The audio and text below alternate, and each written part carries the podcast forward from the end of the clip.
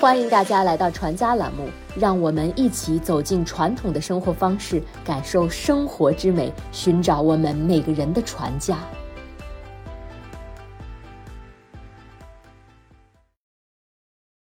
今天我们来聊聊春节。春节是中国人最重要的节日，也叫过年。在过去的农业社会，时至十二月末，经过春耕、夏耘、秋收、冬藏之后，人们在这段假期。欢聚团圆，拜访亲友，许下对新年的美好愿望。过年的习俗可以追溯至殷商时代岁末的腊祭。腊其实是猎的意思。远古时期的人在岁末才有空闲时间，把猎取的野兽拿出来祭天祭祖，然后盐渍风干留着吃，也就是腊肉的由来。中国人称农历十二月为腊月。也是由此而来。年的由来，年的故事是一个古老的神话。关于这个神话有许多版本，其中最为经典的一个版本是这样说的：相传年是一只会吃人的怪兽，体型巨大。深冬时节，年兽张着血盆大口出来觅食，大家都很惧怕年兽。后来人们逐渐发现，年兽最怕三样东西：一是红色，二是火焰，三是巨大的声响。于是，在年兽出现的时节，家家户户都会在门上挂上红色的桃木板，点起火堆。王安石的“千门万户曈曈日，总把新桃换旧符”便描写了这种喜庆的景象。除此之外，人们都会选择在春节通宵不睡觉，不断敲敲打打，发出各种声响，让年兽畏惧，不敢侵扰。天明以后，人们出门互报平安，互相祝福。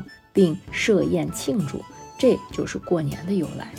年兽还有一个名字叫夕，所以这一天也被称为除夕。随着时代演进，这三个习俗也有了许多变化。红色桃木被春联取代，火堆改为挂大红灯笼，鞭炮则取代了敲敲打打，成为了现在过年的固定习俗。送灶神，过年并不是从除夕才开始。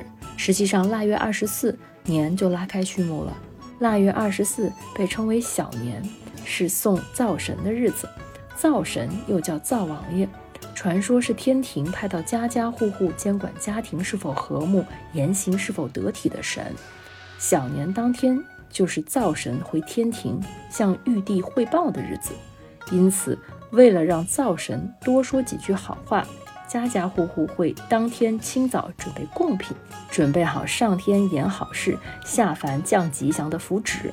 在准备贡品的时候，比较重要的是甜汤圆，希望灶神嘴巴吃的甜甜的，为自己向玉帝美言几句。小时候送灶神的工作主要是由父亲承办的，因为要把符纸粘在灶台上，所以父亲会提前在锅里熬浆糊。年少的我觉得浆糊真是一样神奇的东西，仅仅是淀粉和水的混合，再添一点别的东西，就有了和胶水一样的效果。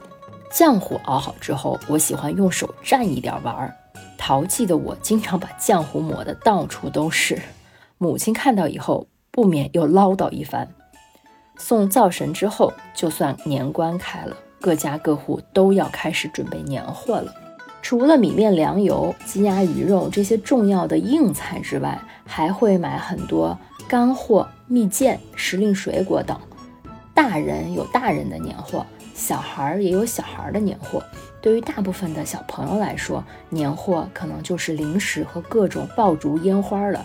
母亲每次带我去置办年货，往往是想让我帮着拿东西。但是我总是早早的和母亲兵分两路，当了逃兵去挑自己喜欢的各种鞭炮了。压岁钱，压岁钱又叫压岁钱，这个岁呢是上面一个出，下面一个是，取辟邪驱恶之意，由长辈发给晚辈，祝愿孩子们平安度过新的一年。根据历史文献记载，最早的压岁钱出现在汉代。汉代的压岁钱并不是市面上流通的货币，而只是铸成钱币形状的佩戴赏玩的饰品，正面铸有各种吉祥语，如千秋万岁、去殃除凶等；背面铸有各种图案，如龙凤、蛇龟、双鱼、星斗等。到唐代开始，长辈给压岁钱时，才开始给真正的金钱。不过，唐代的春节是立春，取春天第一日之意。等到了宋代，正月初一取代了立春，成为了春节，压岁钱才真正的成为了过年的习俗。我有朋友住在农村，他告诉我，过年发压岁钱是很有仪式感的。父母会拿出专门的跪坐的垫子，然后请爷爷奶奶坐在正厅的椅子上，让家里的小辈给爷爷奶奶磕头，并敬送祝福。每个人人生的第一笔小金库，大概都是压岁钱吧。春节像是馈赠给所有人的一场仪式，从繁忙的工作中抽身，放松下来。原来生活可以家人闲坐，灯火可亲，在每一个充满烟火气的时刻，感知我们对生活的热爱。新的一年，希望每一个人都能找到属于自己的美好时刻，幸福生活其实就在不远处。